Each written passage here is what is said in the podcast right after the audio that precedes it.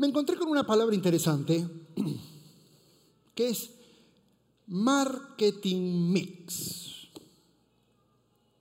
Marketing mix es un conjunto de herramientas medibles, controlables, que una empresa suele combinar entre sí para generar ventas. En otras palabras, son herramientas que ellos ponen en práctica para que nosotros compremos lo que ellos quieren que nosotros queremos que tenemos que comprar. Y no necesitamos, pero ellos nos hacen creer que necesitamos, que tenemos que comprarlo. Por ejemplo, Apple. ¿Cuántos usan Apple? Uy, necesito hacer una oración de intercesión para los incrédulos porque es una cosa... El resto está con Android, están atrasados. Están mal, estamos en el 2023, eso era el del siglo pasado. Estoy tan convencido de que en Apple es lo mejor, eh, que uso Apple y ayudo a los vendedores a vender Apple. Y si tú me preguntas cómo lo lograron, es que Apple logró que yo me vuelva un fanático de Apple a través de dos herramientas que evidentemente les dio resultado. Número uno, todo el marketing se concentró en la gente y más, de todas las edades. Entonces a mí me hicieron creer que soy joven con este iPhone. Y cuando me pongo el, el, iWatch, se conecta todo. Es increíble porque llamo acá y suena acá y suena en el iPad y suena. ¡Wow!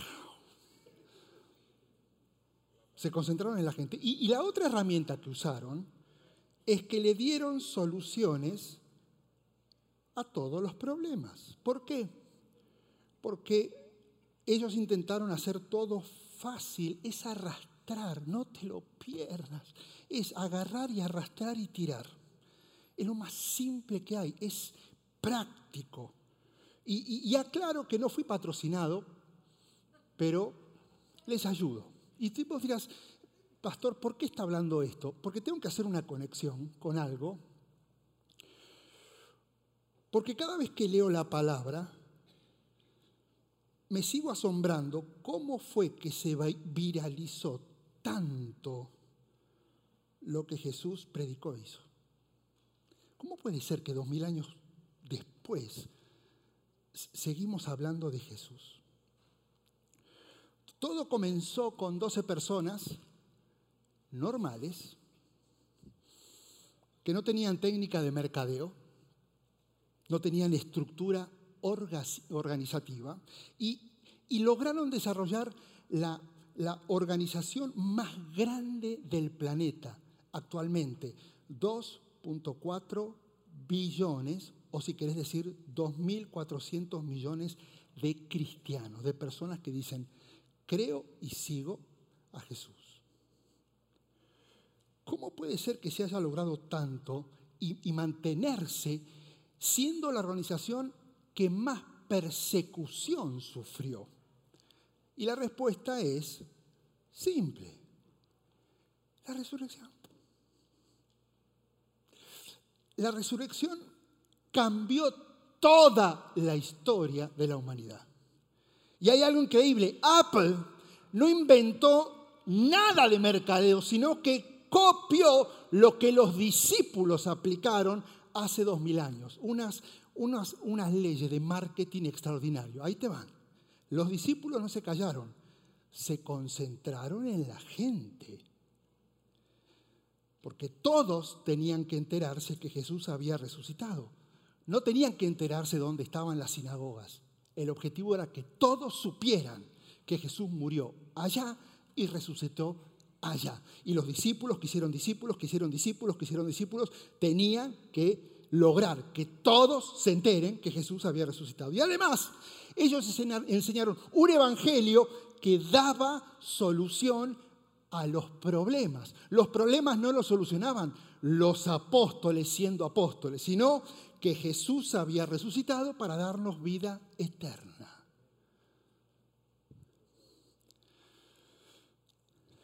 Esta noticia, esta, que Jesús resucitó, sigue vigente. Sigue siendo noticia de último momento.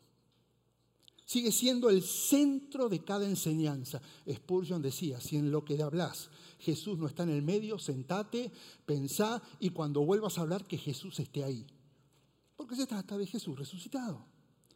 La resurrección es el corazón de lo que creemos. Es la razón de ser del cristianismo. Son las entrañas del Evangelio. Y escucha esto, sin la resurrección, ninguna de las otras verdades de la Biblia hubieran sido importantes y el cristianismo hubiera sido relegado a otra religión más. Ahora, no vayas a creer que en aquellos tiempos era mucho más fácil dar esta noticia o que en aquellos tiempos era más fácil creer en esta noticia. Jesús resucitó. Los tiempos no han cambiado tanto. Por ejemplo, en tiempo del apóstol Pablo, los filósofos como Platón influenciaban el pensamiento de la sociedad y de la iglesia, intentando convencer a todos que lo físico era malo y que lo espiritual era lo bueno. Entonces, en realidad, como mi físico es malo, no hay problema con pecar, porque lo importante es el espíritu. Eso es gnosticismo. Y Pablo batalló con eso dos mil años antes. Por eso, antiguos filósofos como Esquilo insistían que una vez que el hombre moría y la tierra bebía su sangre, no había resurrección posible. Este era el pensamiento en, tiempos de Pablo. Entonces, imagínense el pobre Pablo levantando la mano y confrontando a medio mundo, diciendo, perdón, pero tengo algo que decir y lamento no pensar igual a ustedes. Y él decía, lo que les voy a enseñar es lo mismo que yo aprendí. Cristo murió en nuestro lugar porque nosotros éramos pecadores, tal como enseña en la Escritura. Él fue sepultado y después de tres días Dios lo resucitó. Primero se le apareció a Pedro y después a los doce apóstoles. ¿Sabes lo que pensaría la gente de eso? ¿Sabes cómo se burlaban de Pablo? Pero a él no le importaba. Hoy en día, la tendencia es un poquito más peligrosa que en aquellas épocas. El problema no es que hoy se niega lo que sucedió en la cruz, sino que se desacredita lo que sucedió en la cruz. E, e, en esta época, ahora, en esta semana, que a veces varía, a veces es la segunda de abril, la primera de abril, la, la última de marzo, va variando, pero en esta semana la resurrección se habla por todos lados. Salen películas, se componen canciones, se hacen videos, se hacen especiales, se hacen diseños exclusivos gráficos para postear por las redes sociales. Se asiste a la iglesia como ningún otro fin de semana, miren. Encima en el calendario laboral es feriado. Así que si no se creyese que Jesús murió y resucitó, esta semana tendría que ser igual. El problema es que lo que sucedió pasó a ser algo tan normal que dejó de generar asombro el hecho de que alguien muerto durante tres días se levantó de una tumba se toma de una manera tan natural lo que sucedió, que estos días dejan de ser días de enfoque en lo que pasó, maravillarse de lo que sucedió, y pasaron a ser días de desconexión con la rutina de la semana. Por eso esperas que llegue Easter para descansar. Por eso en estos próximos minutos espero que al volver a recordar la victoria de Jesús sobre la muerte, te conmuevas, te asombres, de tal manera o de igual manera que los discípulos cuando lo vieron a Jesús resucitado por primera vez. Y esto fue lo que sucedió. Al atardecer, dice Juan. ¿Por qué atardecer? Pausa, voy a ir parando para ir explicando. Porque deben ser las, ya está empezando a anochecer, deben haber pasado entre seis y nueve horas que Jesús resucitó. Así que es el mismo día de la resurrección, ya al atardecer de ese primer día de la semana. Estaban los, los discípulos reunidos a puerta cerrada por temor a los judíos. Y de repente entra Jesús a puerta cerrada. Entra Jesús y poniéndose en medio de ellos como si nada, hola, los saluda y les dice la paz sea con ustedes. Ahora, déjenme poner una pausa a esta imagen y ojalá puedan retener ese versículo, si no pónganlo de nuevo. Porque quiero recordarte qué sucedió entre que resucitó y este momento, el atardecer del primer día donde están todos reunidos con miedo. ¿Qué pasó entre que desapareció de la tumba y ya no está y este momento? Mira, la cantidad de cosas que sucedieron. Dos ángeles ya avisaron que Jesús resucitó a mujeres. Una de ellas es María Magdalena y salió a correr a darle la noticia a los discípulos. Los guardias se dieron cuenta que la tumba está vacía porque la piedra está removida, así que le avisaron a las autoridades, el cuerpo no está. En el camino, para encontrar a los discípulos, las, las mujeres que iban corriendo a ver a los discípulos para dar la noticia, se encuentran con Jesús. Las mujeres llegan a donde están los discípulos y le dicen lo que vieron y lo que escucharon. Pedro y Juan corren de donde estaban a la tumba vacía. Más tarde Jesús se le aparece a Pedro y a otro discípulo mientras iban a Emaús y al atardecer los dos discípulos informan a todos lo que sucedió. Y ahora llegamos a este evento y tienen miedo. ¿De qué? Si ya saben que Jesús resucitó. Ya se enteraron. Tal vez,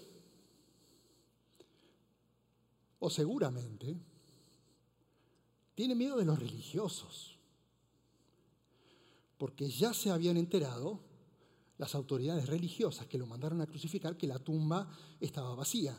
Y como los guardias sobornaron a, los que cuidaban la tumba, dijeron que había desaparecido porque el cuerpo había sido robado. ¿Quiénes eran los primeros sospechosos? Los discípulos. Están aterrados. Ellos tienen miedo de que alguien venga y alguien tome represalias sobre ellos. Y me, llama la atención porque los tiempos no han cambiado. Hmm. Jesús resucitó. Jesús resucitó. Pero estamos encerrados en nuestros propios pensamientos por temor a los problemas. Estamos actuando igual que los discípulos. Hay temor a no lograr lo que necesito alcanzar financieramente. Hay temor a no alcanzar lo que deseo laboralmente. Hay temor a fracasar en mis sueños, en mi profesión, con mi familia. Escúchame bien, Jesús resucitó. ¿De qué se puede tener temor? Pero estamos como los discípulos, encerrados por miedo a algo que no va a suceder. Ahora,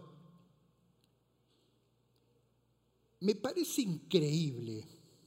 Yo me imagino a Jesús, ya lo vimos, crucificado, mirando, vio a los ladrones, vio a mamá, vio a Juan y los demás dónde están. Ahora que los necesito, ¿dónde están? Él se encuentra con los que lo abandonaron y les dice, pasa a todos ustedes. Yo le hubiera dicho otra cosa. Me reservo, pero mis palabras hubieran sido otras, donde estaban, entre, entre varias. Sin embargo, le dice, pasa a todos ustedes. Y yo me imagino que él sabía muy bien que estaban nerviosos, que estaban asustados. Encima, La puerta estaba cerrada en el atardecer. Acuérdense, no es como ahora cuando cae el sol, empieza a ser oscuro, prenden las velas, no hay electricidad. Entonces todo es medio a sombra. Que se parezca a Jesús, Dios mío. El salto que tienen que haber pegado esos muchachos. Y ya sabían que había resucitado. Quiero dejarte la primera aplicación. Jesús es real y está vivo. Jesús es real y está vivo. Y esto tiene que ser una convicción tal que entiendas que Él resucitó para que tengamos vida y la tengamos en abundancia. Y Jesús es tan real y está tan vivo que Él es el único que trae paz cuando alguien cree en Él. Jesús es real. Ahora, sigue el relato. Dicho esto, claro, se asustaron los discípulos, ¿no? Les mostró las manos y el costado, donde habían, estaban los clavos y donde lo habían lastimado con la lanza. Y al ver el Señor, que era el Señor, claro, ahora sí reaccionaron, ¿no? Se alegraron. Y volvió a decir, la paz sea con ustedes, repitió Jesús. Y, quiero que prestes atención a esta frase, como el Padre me envió a mí, así yo los envío a ustedes. Yo creo que Jesús, aunque les había dicho que iba a resucitar, y ya se habían enterado que él había resucitado, vio tanta cara de espanto y de incredulidad que tuvo que mostrar señales tangibles para calmarlos, porque no se la creían. Una vez que los vio más relajados, vuelve a repetir shalom, que la paz sea con ustedes. Y después de relajarlos, les recuerda, escucha esto, el propósito de lo que les espera a ellos y les dice, así como el Padre me envió a mí, así ahora yo los envío a ustedes. Ahora, en otras palabras, Él está diciendo, ahora que yo me voy, les toca hacer lo mismo que yo hice. Y Él aplicó una ley de liderazgo que todos enseñan y todos se atribuyen, pero en realidad es inspiración y la forma de trabajar en equipo de Jesús. Jesús hacía, Jesús hacía y los discípulos miraban. Los discípulos hacían y después Jesús lo miraba para que después los discípulos hagan. Y después los discípulos hacían y otros miraban. Otros hacían, los discípulos supervisaban y los otros hacían. Y los otros hacían, y los otros más otros miraban. Y los otros después hacían, y estos otros los supervisaban. Y así, dos mil años después, estamos donde estamos. Te das cuenta que nuestro paseo, 60, 70, 80 años, yo no sé cuál es el paseo que Dios te va a dar ni a mí, por este mundo no es para producir, no es para sobrevivir, es para tomar su lugar frente al mundo. Te lo tengo que decir de nuevo. Estás sentado acá. Estás viviendo el día a día, no para poder subsistir en este mundo, sino para algo mucho más trascendental. Él dijo, así como Él me envió a mí, ahora yo pido que vos haga lo mismo. Somos el cuerpo de Cristo que toma el lugar de Jesús en el mundo para traer paz y para ser testigos de Él en todo el mundo, desde Houston hasta lo último de la tierra. Ahora, cuando esto se mete en la piel del seguidor de Cristo, todo lo que produzca, todo lo que haga, pasa a ser secundario. Cuando esto de ser testigo de Él se vuelve ADN del cristiano, todo lo que logre pasa a ser un medio para llegar al fin a ser más discípulos, para que hagan más discípulos, para que hagan más discípulos, para que hagan más discípulos, para que hagan más discípulos, porque eso es lo que hizo Jesús y eso es lo que Jesús espera que nosotros estemos haciendo. No soy pastor para tener una iglesia grande. Alex no es pastor de esta congregación para que crezca. Somos pastores para ser discípulos, para que hagan más discípulos, para que hagan más discípulos desde una posición pastoral. No sos constructor solo para hacer casas. No sos médico solo para sanar gente. No sos financista solo para ayudar a otros que ganen. Sos lo que sos para ser discípulos en el contexto donde estás, porque nadie puede estar donde vos estás. Si Dios se lo pidió a Jesús y Él lo hizo, a nosotros nos toca hacer igual, porque Jesús no lo pidió. Simple. Si esta es tu prioridad, es porque estás priorizando tu futuro eterno y el de las personas que te rodean. Pero si esto de hacer lo que Él nos pidió no es tu prioridad, es porque estás priorizando tu presente y eso es bastante egoísta. Ser como Jesús en la tierra es demasiada responsabilidad. Yo espero tener buenas respuestas cuando Él me pregunte qué hice al respecto. Ahora, quiero que notes algo con respecto a la petición de Jesús. Jesús nunca le pidió al mundo que vaya a la iglesia. Jesús le pidió a la iglesia que vaya al mundo. Y es algo cultural y natural invitar gente a que venga, que asiste a un encuentro masivo como este. No dejes de hacerlo. Tiene muchísimo valor y Dios usa tu invitación, pero la misión que Dios nos encomendó trasciende una invitación a la iglesia. Acá te va la segunda aplicación para hoy. Necesitas saber, necesitan saber todos que Jesús es real está vivo. Y Dios te cogió a vos para que todos lo sepan. No te salgas de donde estás, porque ahí solo estás vos. Y nadie más puede correr y dar la noticia como María en ese lugar.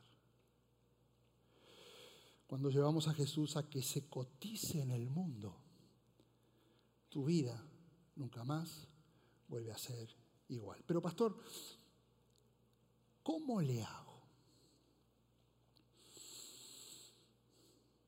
Versículo 22, Jesús sopla sobre ellos y les dice, reciban el Espíritu Santo. Y a quienes le perdonen sus pecados les serán perdonados y a quienes no se lo perdonen no les serán perdonados. En Génesis 2, si te acordás, Dios sopló sobre Adán, Adán y le dio vida física. Ahora Jesús está soplando sobre los discípulos y le está dando vida espiritual, aliento. Cuando Jesús les dice a los discípulos, escucha esto, vayan y hagan lo mismo que yo hice, les está diciendo lo que tienen que hacer. Cuando Él sopla el aliento del Espíritu Santo, les está revelando cómo lo tienen que hacer. Tu decisión es dónde. Por eso, no te preocupes por lo que la otra persona pueda llegar a pensar o decidir uno da la noticia. El Espíritu Santo que está en tu vida es el que convence. El Espíritu Santo no solo es el que toca los corazones y trae convicción de pecado, sino es el que, el que revela a cada persona que Jesús murió por nuestros pecados, sufrió por nosotros y resucitó para darnos salvación. Y además, si no estuviera el Espíritu Santo, ¿Sabes que no convenceríamos a nadie? Porque todo esto es locura. Pensar que Dios decide enviar a su Hijo, nacido de una virgen, para salvar al mundo, es de locos. Pensar que Jesús termina clavado en una cruz que era sinónimo de muerte, fracaso y oscuridad, otra locura. Encontrarse con una tumba vacía porque Jesús resucitó es algo imposible. Y aún más locos son los que creyeron y salieron a anunciar que no estaba muerto, que Jesús había resucitado y que todo aquel que cree y muere con Cristo vivirá para siempre en la eternidad. Es locura. ¿Entendés el propósito para tu vida? Ser un loco que anuncia la más extraordinaria locura. Jesús resucitó y está vivo. Pastor, lo entiendo. pero tengo dudas. Qué bueno que me lo decís porque es mi siguiente punto. Resulta que aparece en escena Tomás, el que apodaban el gemelo, y que era uno de los doce, y que no estaba con los discípulos cuando llegó Jesús. Eso es por faltar. Por eso cuando vos faltas un domingo te estás perdiendo cosas. ¿De quién sería el gemelo Tomás? Busqué y busqué y no tengo la menor idea. Pero metafóricamente podría decir que cada uno de nosotros, que en algún tiempo dudamos si es que Jesús, lo que me dijeron de Jesús es verdad o no, somos su gemelo. En un momento de mi vida fui su gemelo porque pensé lo mismo. Y dice que los otros discípulos le dijeron, hemos visto a Tomás, al Señor. Y él dice, mientras no vea las marcas de los clavos en sus manos y meta mi dedo en las marcas y mi mano en su costado, no lo voy a creer. Dijo Tomás. las dudas de Tomás no tienen que sorprendernos. Todos en algún momento fuimos Tomás hasta que creímos. Tomás representa a esa persona que es tan honesta que dice lo que nadie quiere decir. Por eso si ahora te estás preguntando, ¿y cómo sé que Jesús me ama? Déjame decirte a vos que sos tan honesto y tan valiente y te estás haciendo la pregunta que nadie quiere hacer. Que cuando encontrás a Jesús en tu vida, nada vuelve a ser igual. Él te ama tanto que ocupó tu lugar en la cruz y cargó con todos tus pecados para tengamos esperanza de vida eterna. Ahora, no dije que cambia tu vida que te encuentres con amigos que te hablen de Jesús. El encuentro es con Jesús, no con amigos de Jesús. Dice que una semana más tarde estaban los discípulos de nuevo en la casa y Tomás estaba con ellos. Siete días los discípulos deben haber vuelto loco a Tomás. Tenés que creer, tenés que creer, no creo, tenés que creer, no creo. No puede ser que sean tan tarudo, hasta que no lo vea, no lo creo. Siete días muele y muele, porque no alcanza que tengas amistades que amen a Jesús. El encuentro no es con ellos, es con Jesús. Y aunque las puertas estaban cerradas, otra vez Jesús entró y poniéndose en medio de ellos, lo saludó, la paz con ustedes, y lo encaró a Tomás. Pon tu dedo aquí y mira mis manos. Acerca tu mano y métela en mi costado. Y no seas incrédulo, sino hombre de fe. Y él en ese encuentro con Jesús dice, Señor mío, Dios mío. Jesús dice, porque me has visto y has creído. Dichosos los que no ven y creen. Hoy no podés tocar las manos si tenés dudas. Es la verdad. Pero si crees, vas a experimentar una paz. Vas a experimentar una esperanza que no se puede explicar, que solamente lo vivís cuando crees, crees en Jesús. La única razón por la que tenemos miedo a morir o a la situación difícil que vivís es porque en realidad el miedo es a lo que no sabemos lo que puede llegar a pasar. La resurrección nos recuerda que Jesús derrotó la muerte, el pecado, el dolor y la incredulidad. No sé si logras dimensionar cuántos beneficios tiene la resurrección. Por la resurrección, Él está aquí él está presente en este lugar a través del Espíritu Santo. Él es el que nos llena de su amor incondicional. Por eso no tenemos que recordar o ver a la resurrección como un evento. la resurrección es la persona de Jesús. Y tengo que terminar diciendo lo que Jesús diría en este momento si estuviera aquí parado. Pero como no está, Él me dijo que yo tenía que hacer lo que Él esperaba que yo hiciera. Así que voy a decir lo que Él, dije, tendría que decir. Yo soy, Jesús es la resurrección y la vida. Y el que cree en Jesús, aunque esté muerto,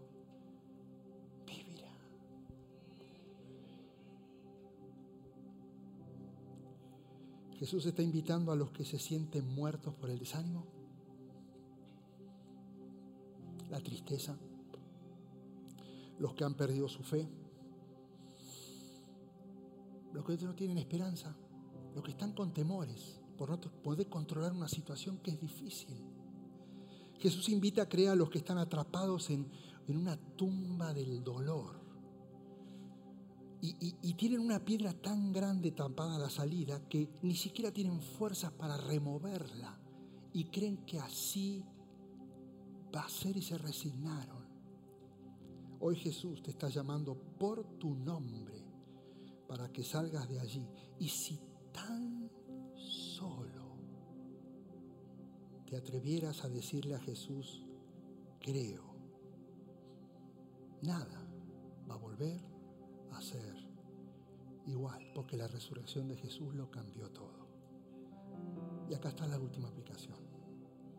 Felices, dichosos, llenos, completos no dije sin problemas, en medio de toda circunstancia, feliz.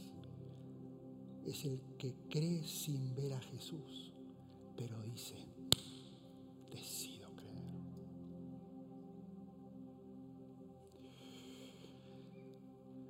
¿Vos sabías que podría salir hoy diferente a como entraste?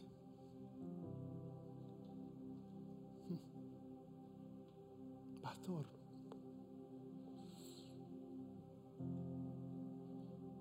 ¿Qué hay que hacer? Nada. ¿Hay que firmar algo? No. ¿Hay que hacer un contrato? Nada de eso. ¿Eso significa que tengo que quedarme en esta iglesia? No. Lo único que hay que hacer es creer que Jesús hizo todo lo que hizo Nada más, nada más. Y tengo que eh, anunciar que tomé esta decisión, si querés, porque nos encanta abrazarte, cuidarte. Y acá estamos para apoyarte en lo que necesites.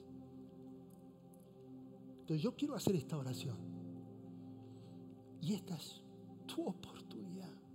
No sé qué va a pasar mañana, lo único que sé es que vas a salir con una paz una esperanza.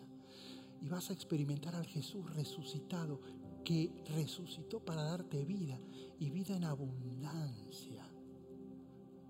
Para que tengas una felicidad inexplicable, no por lo que vivas, sino porque ahora Él vive contigo en medio de los problemas. Cerra tus ojitos. Es tan simple como confesar en voz alta que decido tomar esta decisión. Entonces ahora quiero que me ayuden todos. Simple, simple, no, no, no, hay, no es rito, no es, es algo tan...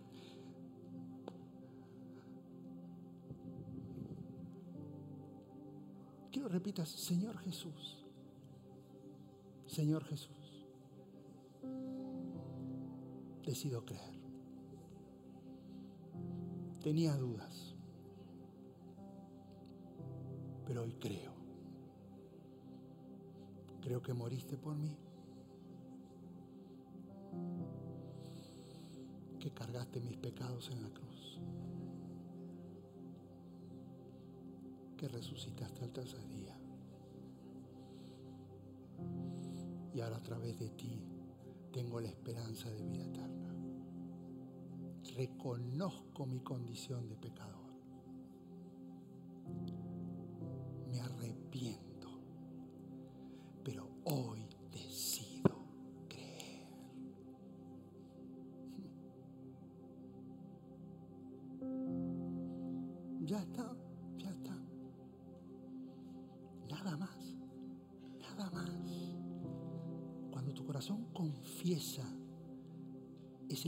Espíritu Santo que está escuchando y dice, qué hermoso. Gracias por abrirme la puerta de tu corazón y poder ahora tener una relación. Si alguien hizo esta oración, a mí me encantaría darle un abrazo, nada más. Y darte una Biblia, darte un regalo, poder darte herramientas para que empieces a construir esta relación con Jesús. Solamente si alguien lo hizo por primera vez. ¿Me lo indicas? ¿Alguien lo hizo por primera vez? Alguien, levanta tu mano. Alguien. Dios te bendiga, Dios te bendiga. ¿Alguien más? ¿Alguien? Nada, no, quédate ahí. Ya te vieron, ya te vieron algunos y te van a llegar el regalito. ¿Alguien más? Esta es tu oportunidad.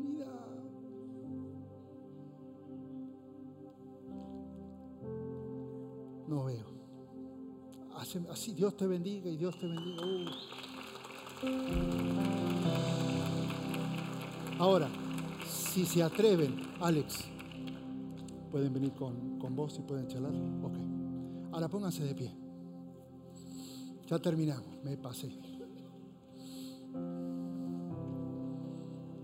Qué privilegio tener la seguridad de que voy a triunfar mañana porque Él vive, no porque me fue bien. todo lo que pase, todo lo bueno, todo lo que vas a experimentar que es increíble, solamente es porque Él vive. ¿Estás listo para adorar al Rey? Levanta tus manos y con todo tu corazón adorar y reconocer y darle gracias porque Jesús resucitó. Gracias por participar del servicio a través del Internet. Esperamos que la experiencia de hoy haya alentado y desafiado su mente y corazón. En Champion Forest nos apasiona ayudar a las personas a conocer a Dios, a crecer en su relación con Él y con los demás, mientras todos como cristianos hacemos una diferencia en el mundo. Nos encantaría tener la oportunidad de hablar y orar con usted le invitamos a que ingrese a championforest.org diagonal conectar para que podamos estar en contacto. Y por supuesto, esperamos con ansias el momento de poderles saludar en persona en una de nuestras sedes. Que Dios le bendiga y tenga una semana llena de la presencia del Señor. Nos vemos pronto.